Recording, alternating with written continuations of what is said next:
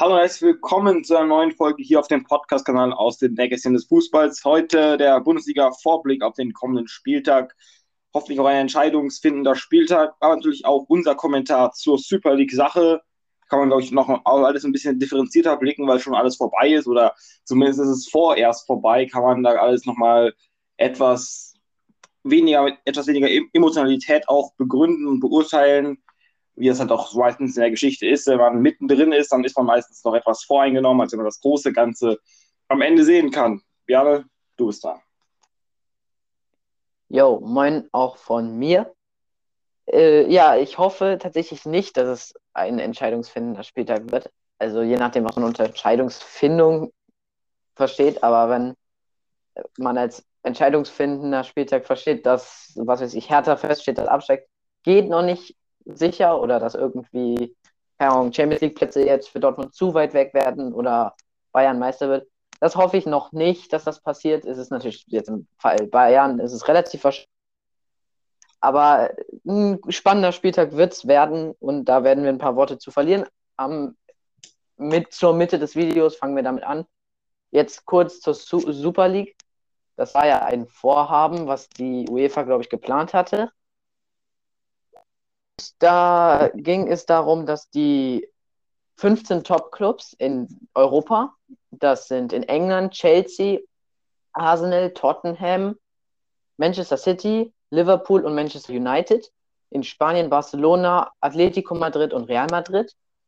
In Italien sind das Juventus und die beiden Mailand, also AC Mailand und Inter Mailand. Und sollten Bayern und Dortmund kommen und aus Frankreich Paris Saint-Germain.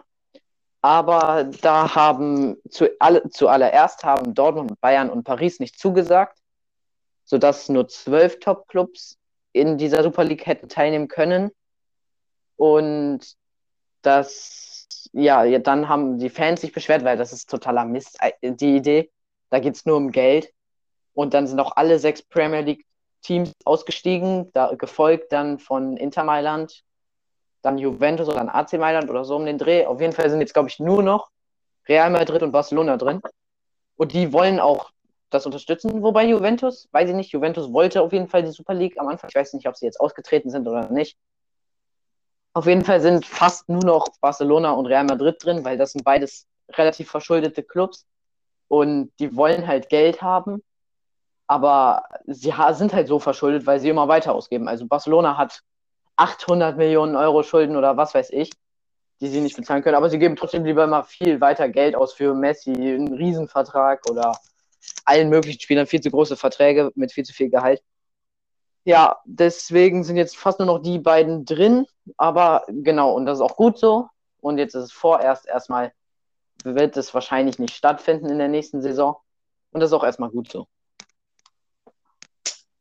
Ja, ja, jetzt hast du schon mal einen guten Einblick gegeben in die Tatsachen. Vielleicht noch, äh, das war gerade durch das Spektakuläre, dass der Ausrichter eben nicht die UEFA ist. Die UEFA hat sich ja dagegen gesträubt, weil das waren Stimmt. die privaten Clubs, die haben das ja gesagt, dass sie es gerne ausrichten wollten, unter Führung von Realpräsident Perez. Äh, die wollten das einfach ausrichten, auch weil ein paar amerikanische Investoren von hinten noch gekommen sind und haben gesagt, dass sie das Ganze investieren oder bezuschussen würden. Die UEFA war dementsprechend natürlich sauer, weil das eine direkte Konkurrenz zur Champions League geworden wäre. Na klar, wenn nur noch PSG und Bayern und Dortmund da sind als Topclubs, in der Champions League ist es nicht mehr die gleiche Attraktivität. Wäre wahrscheinlich auch irgendwann Neymar und Mbappé auch gegangen. Das heißt, man hätte da perspektivisch sehr gute Spieler verloren. Von daher äh, hat man sich entsprechend dagegen gesträubt, auch, gesträubt, auch die FIFA war halt dagegen, weil man eben auch dort befürchtet hat, dass äh, man hat ja auch eine Club-WM-Reform, wollte man auf den Weg bringen, hätte natürlich auch so nicht mehr funktioniert. Die haben auch, wollten auch verbieten, die UEFA wollte verbieten, dass die Spieler bei der EM mitspielen dürfen. Das hat aber rechtlich gar nicht funktioniert, weil sie dort eben äh, eine Vormachtstellung haben und die EM organisieren. Und das ist das Kartellrecht der EU, dass es halt nicht funktioniert hätte. Das wäre eher eine leere Drohung, man hätte auf jeden Fall sich aus der Champions League aus, rausschmeißen können. Die Champions League ist natürlich auch irgendwo das Größte, was man im Vereinsfußball gewinnen kann. Wenn man mhm. jede Woche gegen Barca, Real, Liverpool, Juve spielt, dann danach ist ja irgendwo noch keinen Spaß mehr dazu zu sehen. Also da ist ja irgendwann noch nichts so Besonderes. Deswegen fand ich es eigentlich, also einmal rein sportlich gesehen, finde ich die Super League auch nicht attraktiv. man kommt gleich am Anfang, die ersten zehn Spiele schaut man sich vielleicht noch an, weil man sie toll findet, weil dann die Topstars des europäischen Fußballs gegeneinander kicken, aber dann nach einem, ein, zwei Jahren ist es dann, glaube ich, irgendwann auch langweilig. Und was ich vielleicht auch so ein bisschen schleimig fand, dass die, dass Beispiel Perez gesagt hat, der das ja äh, organisiert, dass, dass sie es für die Fans machen würden, dass das für die Fans machen würden, dass es für den Fußball sei, dass man möchte, dass das Fußball attraktiver wird, dass äh, besser an die jungen Menschen herangetragen wird, aber das stimmt halt einfach komplett nicht, weil man den Fußball so kaputt macht, man zerstört so die kleinen Vereine, man macht eine riesige Geldmaschine daraus, ein Monster, das alle Clubs mit sich in den, mit sich in den Schlund reißt. Ich bin froh, dass es jetzt erstmal gebremst wurde, aber die Idee lebt natürlich weiter, weiterhin so ein Wunschtraum von Real und Barca. Und das, das ist auf jeden Fall noch nicht zu Ende gekocht. Also wir werden auf jeden Fall nochmal in den kommenden Jahren, Monaten davon hören und die Idee wird auf jeden Fall nochmal in den Raum kommen. Und Bayern und Dortmund haben sich jetzt auch nicht so vehement dagegen gewehrt. Also sie haben gesagt, natürlich, wir wollen die Super League nicht, aber sie haben es auch nicht zu 100 Prozent gesagt, auf gar keinen Fall, wir werden das nie machen. Das haben sie so nicht gesagt. Deswegen hätte ich mir da vielleicht noch ein klares Statement gewünscht. Viele andere deutsche Vereine haben es aber gemacht, die vielleicht jetzt auch nicht direkt in Frage kommen, aber sie haben es wenigstens da klar gesagt. Der DFL-Chef Christian Seifert hat auch klar gesagt, dass das das ist, hast du auch schon angesprochen, Björn, das ist deren eigenes Verschulden. Die haben sich über die letzten zehn Jahre haben sie Geld verprasst, verprasst, verprasst, ohne da ansatzweise eine nachhaltige Investition anzustreben und deswegen dann zu sagen, wir nehmen jetzt die Super League, weil wir kein Geld mehr haben, das ist halt einfach ihr eigenes Verschulden. Und das sind da auch noch die gleichen Menschen, die da oben an der Macht sitzen wie vor zehn Jahren, die das Geld dann in, den letzten, in der letzten Phase verprasst haben. Von daher stimmt die Argumentationsgrundlage da nicht richtig und ist halt für jeden Fan wäre es enttäuschend gewesen, wenn es die Super League gäbe. Ich würde einmal davon ausgehen, dass die Ticketpreise in die Höhe gegangen wären. In England ist es teilweise auch schon unbezahlbar, noch ins Stadion zu gehen. Da kostet es doch schon 100 Euro für einen normalen Sitzplatz. Das kann natürlich auch nicht so sein. In Deutschland haben wir auch, glaube ich, äh, Anstieg an Ticketpreisen. Man muss dort auf jeden Fall auch noch entgegensteuern. Natürlich, wenn du, ich sag, wenn du am Ende Geld hast bei einem Verein, das übrig bleibt, solltest du das Geld für die Fans übrig lassen. Also Ticketpreise reduzieren, Fanshoppreise reduzieren halt was noch geht und nicht in die eigene Tasche stecken oder als Rücklagen. Natürlich, Rücklagen sind immer wichtig, aber man sollte doch das, was man halt Überschuss hat, für die Fans äh, ausgeben, quasi vielleicht auch die Ultras unterstützen ein bisschen für gute Choreos, was weiß ich. Das Geld irgendwie sinnvoll angewendet ist, auch für alle anderen Fans und dass man das nicht dann äh, verprasst und vielleicht jetzt dem Messi noch 100 Millionen Euro mehr äh, in vier Jahresvertrag zu packen. Weiß ich jetzt nicht. Was auch noch als Super League oft kritisiert wurde, ist, dass die Teilnahmegebühr alleine schon so viel Geld ist, wie Bayern gewonnen hat durch die, durch die Champions League Gewinn letztes Jahr. Das heißt, oh. die Teilnahmegebühr schon so hoch wie das Beste, was du im Fußball aktuell gewinnen kannst. Also auch komplett irre Zahlen, mit denen wir auch dort jonglieren. Also wie viel, wie viel Geld die auch einfach haben. Das sind ja die ganzen Ölscheichs aus, aus, dem, aus dem Nahen Osten da, äh, die äh, die, die Menschen aus Russland auch teilweise, die auch viel Geld haben durch Öl, Öl und Erdgas, die Menschen aus Amerika, die ganzen Investoren, die auch irre viel Geld haben, Milliarden von Euros, die die verprassen können. Und man muss auch, Fußball ist halt nur so lange noch ein guter Sport, solange die Fans es noch haben wollen. Und die Fans wollten es eben nicht mehr haben und deswegen hätte eine Super League in der Form auch nicht funktioniert und die Super League wird auch nicht mehr funktionieren. Das, das stimmt wahrscheinlich.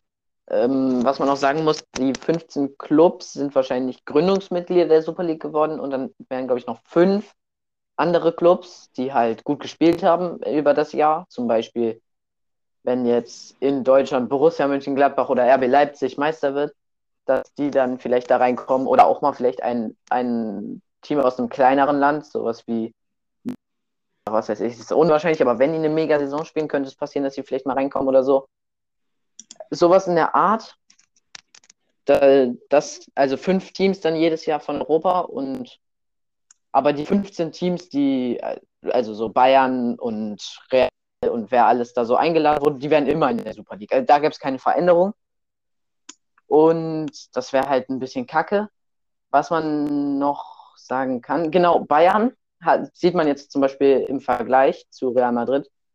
Real Madrid hat viel Schulden viel, oder halt Barcelona braucht das Geld und Bayern sagt, nö, wir müssen da nicht unbedingt dran teilnehmen. Wir finden das gar nicht so toll. Also sie haben, wie du gesagt hast, kein, nicht klar dementiert, dass sie teilnehmen wollen, aber sie haben gesagt erstmal, nö, brauchen wir nicht dringend. Es liegt halt auch daran, dass Bayern Erfolg hat, obwohl sie sich erwirtschaften. Das hat man auch an der Corona-Krise gemerkt. Sie können sich halt jetzt noch einen Upamecano oder so leisten, weil sie vor der Corona-Krise sehr, sehr sicher haben und weil sie natürlich zum Beispiel Champions League gewonnen haben. Aber es ist sehr, ja, Real Madrid zum Beispiel, die weiter raus und haben immer mehr Schulden.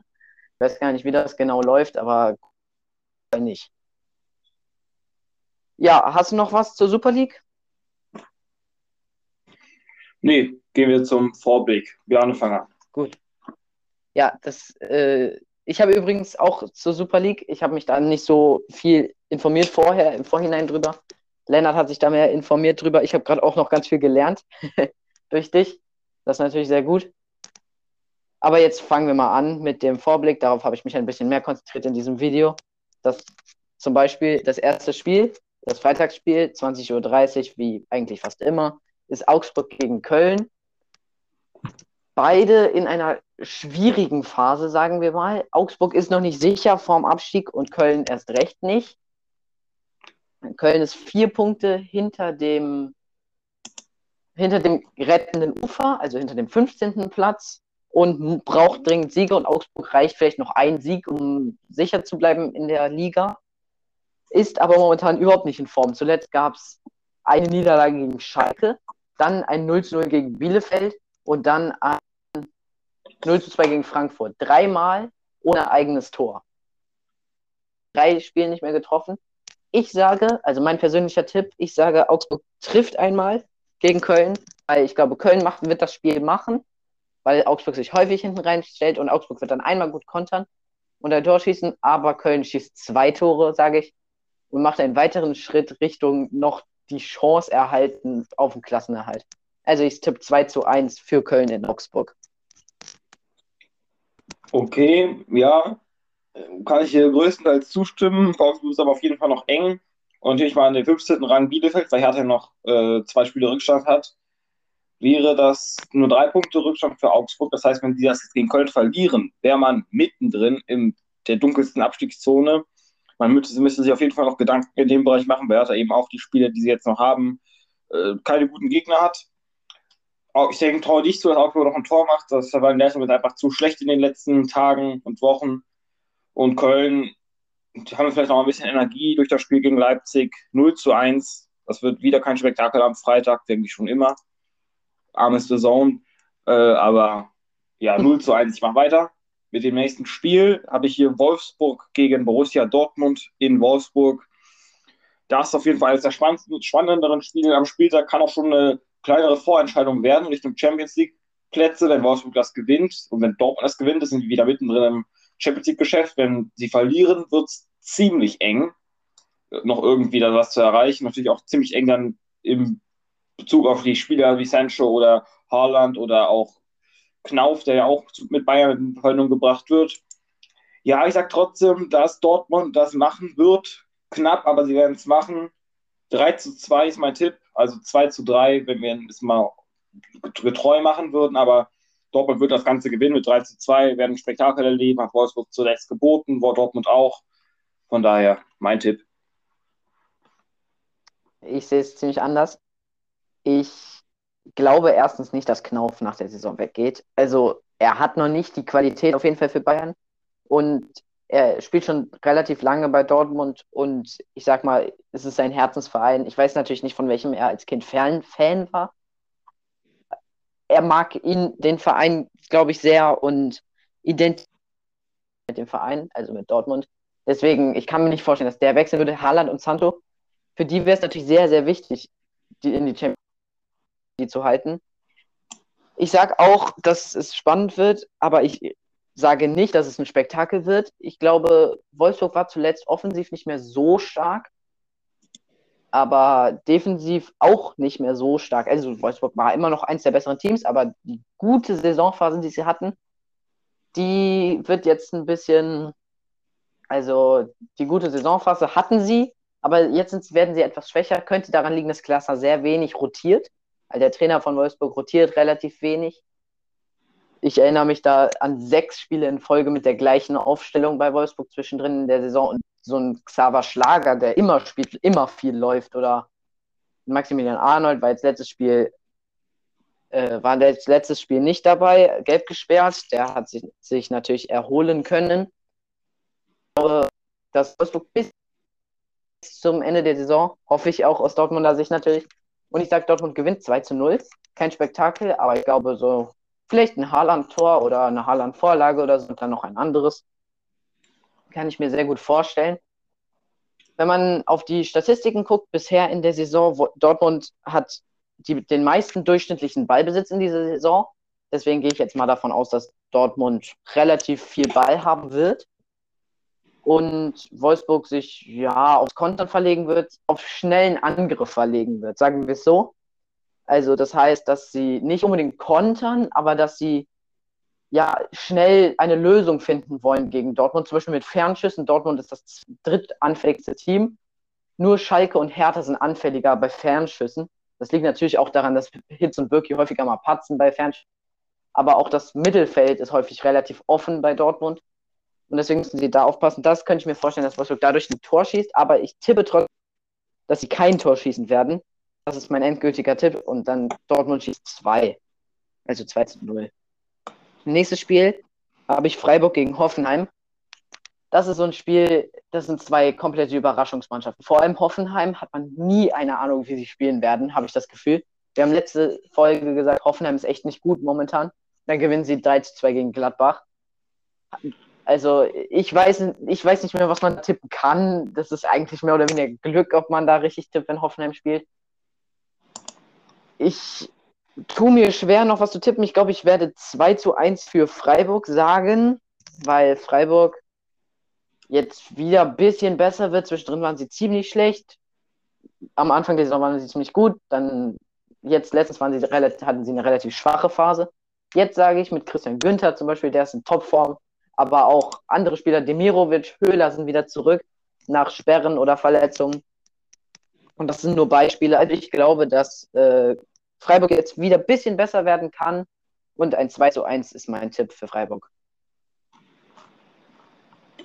Ja, durchaus ein solider Tipp, kann man so sagen. Ja, ich traue beiden Mannschaften nicht zu, dass sie das Ruder irgendwie in die Hand reißen. Hoffenheim wird wieder etwas abbauen nach dem guten Spiel gegen Gladbach. Freiburg auch relativ eigentlich immer so grundsolide. 1-1. Ich will gar nicht lange um den heißen Brei reden bei dem Spiel. Ja. Wartet auch nicht gerade die Spannungskanone. Kann natürlich nicht trotzdem passieren. Wie gesagt, ich bin auch kein Hellseher, hat man in den letzten Folgen gemerkt. 1-1 mache ich weiter mit dem Spiel. Ja, kann sich auch schon was entscheiden. Union gegen Werder Bremen. Bremen muss, muss jetzt einfach punkten, wenn sie nicht, ins, nicht zum Abstiegsgespenst äh, wandern möchten. Union muss auch gewinnen, wenn sie noch weiter Chance auf Europa League wahren möchten. Werden sie auch tun. Bremen wird wieder glücklos sein, trotzdem werden sie ihr Tor machen. Aber am Ende, sage ich mal, einen soliden Grundtipp. 2 zu 1 für Union Berlin, weil sie einfach die bessere Qualität haben. Am Ende beides Mannschaften, die auch einen relativ ähnlichen Spielstil haben, würde ich sagen. Und dann am Ende wird die Qualität siegen, die Kontinuität siegen und die Erfahrung siegen. Und die liegt hier ganz klar bei Union Berlin 2 zu 1.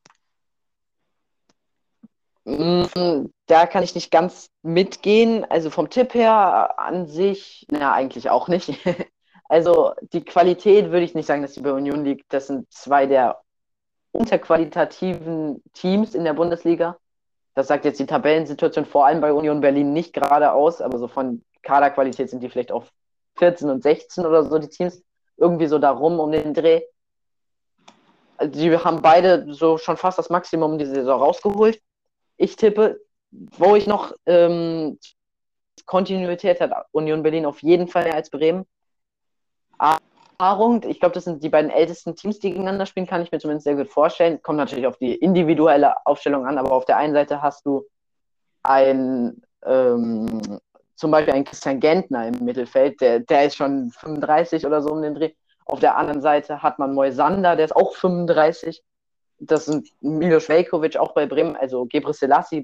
Bremen ist ganz alt, hat dadurch auch viel Erfahrung, aber nicht unbedingt auch die Qualität, Union auch nicht. Ich gehe von einem 0 zu 0 aus, ehrlich gesagt, weil Bremen hat lange nicht mehr getroffen, vier Tore in den letzten sechs Spielen. Das ist nicht sehr viel. Union Berlin hat auch nicht viel mehr, aber Union hat eine bessere Abwehrleistung gezeigt.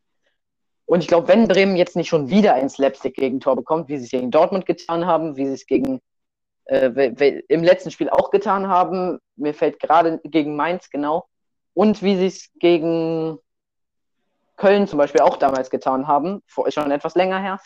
Das ist alles, Bremen kriegt viele Slapstick-Gegentore und das ist natürlich ärgerlich im Abstiegskampf, weil die müssen sich jetzt an den eigenen Nase packen und irgendwie hoffen. Kofeld hat auch jetzt vier Finals ausgerufen, unter anderem gegen Gladbach, Union Berlin und gegen Augsburg. Das vierte, das vierte Team habe ich leider vergessen, gegen das Bremen noch spielen muss. Aber ist ein mittelschweres Restprogramm auf jeden Fall für Werder Bremen. Und es ist noch möglich, Wer ein deutlich schwierigeres Restprogramm hat, ist Mainz 05. Einen Punkt für Bremen, zuletzt gegen Bremen gewonnen. Bayern. Dann spielen sie noch gegen Hertha das Nachholspiel. Aber dann, also Bayern ist jetzt nach regulärem Terminplan eigentlich ist Bayern noch. Ich weiß nicht die Reihenfolge, aber jetzt kommt auf jeden Fall Bayern. Dann haben sie noch ein Spiel gegen Frankfurt, Dortmund und Wolfsburg. Also drei Champions, vier Champions League Anwärter und halt äh, und halt hier äh, gegen Hertha das Nachholspiel noch. Also Mainz hat wirklich heftig. Und ich glaube, sie schlagen sich gut gegen Bayern, aber haben letztendlich keine Chance. Ich sag, Bayern macht das solide mit einem 2 zu 0.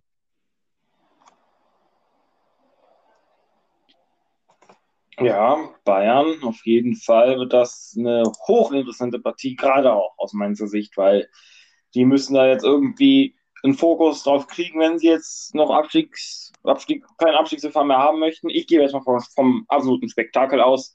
Ich hau mal direkt raus mit den Tipps. 1 zu 4 aus Mainzer Sicht wird das eine ganz klare Nummer, eine 5-Sterne-Abfertigung. Ich weiß gar nicht, ob Lewandowski eigentlich mittlerweile mal wieder fit ist. Wäre auf jeden Fall hochinteressant, das zu wissen. Das wäre auch nützlich für Bayern, ja, wenn Lewandowski wieder fit wäre. Lewandowski ist theoretisch wieder fit, könnte theoretisch wieder spielen, auch direkt wieder in die Startelf. Muss natürlich jetzt auch wieder ordentlich Tore schießen, wenn er den Rekord von Gerd Müller knacken möchte. Und, und da gehe ich einfach davon aus, dass er das machen wird. Lewandowski traue ich da erstmal ein paar Buden zu. 1 zu 4, klare Sache am Ende. Ich glaube, Bayern gegen Meister auch hier auch immer guten Fußball. Von daher mein Tipp. Ich mache weiter direkt mit dem Spiel Bayern 04 Leverkusen gegen Eintracht Frankfurt. Und Frankfurt ist übrigens auch der einzige Bundesligist, der alle fünf Heimspiele gegen Bayer 04 Leverkusen gewonnen hat in den letzten Jahren. Und vielleicht auch kurios, bei beiden Mannschaften steht der Trainer für die kommende Saison noch nicht fest. Also beide müssen da noch aktuell mit dem planen, auf was gerade da ist. Beide haben, ja, Leverkusen auf jeden Fall eine ganz klare Krise, kann man nicht anders formulieren. Die müssen irgendwie jetzt punkten, wenn sie noch irgendwo erreichen wollen, die Europa League. Man hat zwar noch einen kleinen Vorsprung vor Gladbach und Union und Freiburg, die haben ja auch ein Spiel weniger. Aber ich traue es ihnen trotzdem nicht zu, gegen Frankfurt da irgend, irgendwie Land zu sehen. Frankfurt wird das ganz solide runterspielen, ähnlich wie in Augsburg. 0 zu 2 äh, für Frankfurt. Die werden, die werden einfach gewinnen. Leverkusen viel zu schwach in aktuell, viel zu schwache Form. Ja, zudem die Moral ist auch nicht ganz oben. Ähm, Diaby und Arangis werden auch, äh, sind, sind auch nicht mit dabei. Von daher, und bei Frankfurt ist auch wieder Younes eine Option. Ja, mein Tipp. Na gut, ich kann da mich auf jeden Fall größtenteils anschließen. Vielleicht hat Frankfurt, ich weiß noch nicht, ob man äh, aus Frankfurter Sicht, man spielt auf jeden Fall noch nicht den Fußball wieder, also es waren erst zwei Spiele, den man vor der ab von Hütter, also vor der Zusage zu Gladbach von Hütter, gespielt hat. Ich bin auch sehr gespannt. Es kann auch einfach sein, dass sie gegen sehr schwaches Augsburg letzte Woche gespielt haben. Das sieht man im direkten Vergleich ja häufig nicht so gut. Weil das 4 zu 0 gegen Gladbach, das war schon eine miese Abreibung für Frankfurt. Das hätte man nicht. Und so könnte ich mir auch vorstellen, dass Leverkusen das schafft zu gewinnen, zum Beispiel.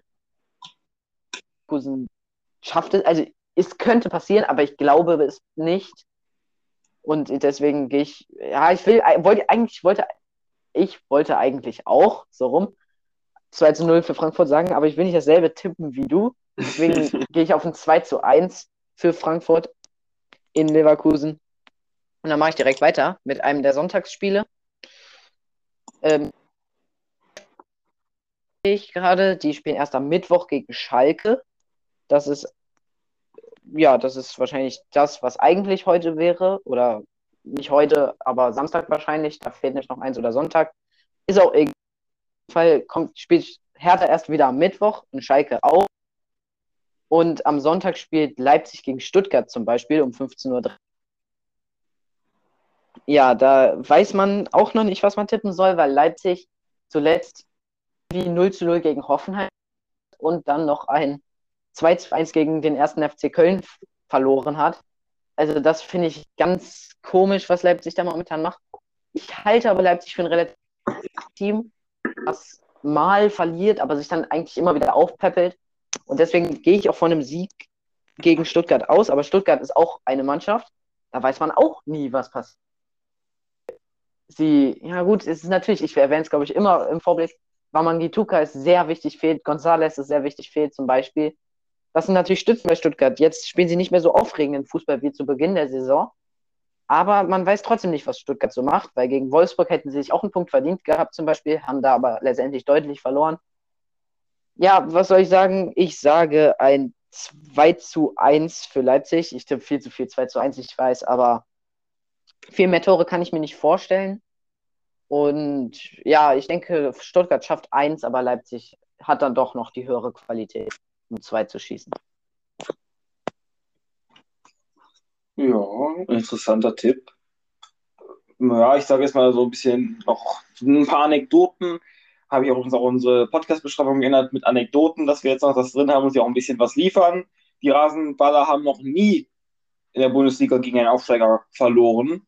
Sprich dafür 16 Siege, 3 Remis, starke Bilanz. Und Materazzo ist der ehemalige Co-Trainer von ähm, Nagelsmann bei Hoffenheim gewesen. Also kennt ihr wahrscheinlich auch seinen Spielstil und auswendig, gegenseitig zumindest.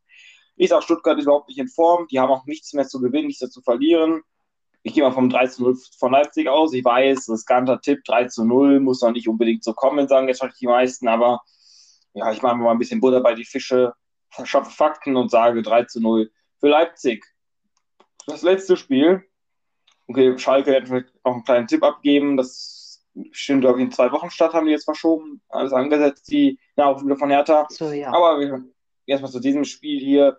Gladbach gegen Arminia Bielefeld. Auch zwei Clubs, die aktuell nicht so richtig in Form sind. Auch, ja, okay, Bielefeld hat, macht eigentlich aktuell schon ganz gut gegen Schalke, war aber auch kein Feuerwerk, das vom Himmel abgefeuert wurde. Bei Gladbach sieht es ziemlich ähnlich aus, gegen Hoffenheim unglücklich verloren. Aber ich denke, Gladbach muss dieses Spiel gewinnen. Also das ist natürlich komplett klar. Wenn die das hier verlieren, dann, dann weiß ich nicht, dann das ist schlecht. Das ist schlecht bei Gladbach. Deswegen werden die es aber auch gewinnen. Bielefeld, ich glaube nicht, dass sie es schaffen. Aber glaube nicht, dass das Gladbach da einen hohen Sieg reinfahren wird. Ja, 2-0. Ich tippe auch viel 2-0 irgendwie. Du tippst 2-1, ich tippe 2-0. Sag ich aber hier auch, Bielefeld traue ich kein Tor im Borussia-Park zu. Ja, das sehe ich genauso. Bielefeld hat offensiv erst, also 23 Tore in der gesamten Saison geschossen. Das ist, wenn es Schalke gegeben hätte, diese Saison in der Verfassung, dann wäre das ein grauenhafter Maßstab sieht, ist es natürlich gar nicht so schlecht. Aber es ist auf jeden Fall die zweitschlechteste Offensive mit Abstand. Dann kommt Köln mit 29 Toren. Deswegen traue ich Bielefeld auch kein Tor im Borussia Park zu. Allerdings die Defensive steht in, unter Frank Kramer, heißt da, glaube ich, der Trainer von Bielefeld, sehr stabil, haben seitdem wenig Gegentore kassiert. 0 zu 0 gegen Augsburg, 1 zu 0 gegen Schalke, Beispiele. Gladbach schielt noch ein bisschen auf die Europa League Plätze, wo ich sagen würde, Dortmund ist schon safe mit 52 Punkten vor dem Spieltag. Leverkusen hat 47 Punkte vor dem Spieltag. Und Gladbach und Union Berlin haben 43 Punkte vor dem Spieltag. Alle 30 Spiele, alle noch vier Spiele über. Das heißt, Gladbach ist vier Punkte hinter Leverkusen. Leverkusen ist nicht hoch, äh, super in Form, das haben wir besprochen. Und hat kein einfaches Restprogramm. Deswegen kann ich mir schon vorstellen, dass Gladbach noch Euroleague schafft, aber es wird natürlich schwierig. Und sie müssten dieses Spiel gegen Bielefeld gewinnen. Ich sage, sie schaffen ein 1 zu 0 weil Bielefeld offensiv nicht so gefährlich ist und defensiv gut steht, aber Gladbach schafft mit einem Tyram oder einem Play, werden sie ein Tor schießen, sage ich. Und das auch mit diesem Spieltag. Genau. Schalke noch. Schalke noch. Äh, Schalke gegen Hertha ist es doch, oder? Ja. Ja, gut, Schalke gegen Hertha ist natürlich ausgefallen. Kann man noch nicht gut tippen, aber dann sage ich jetzt ein 2 zu 0, damit du nicht immer 2 zu 0 tippst. Such dir was anderes aus als 2 zu 0, weil das tippe ich für Hertha.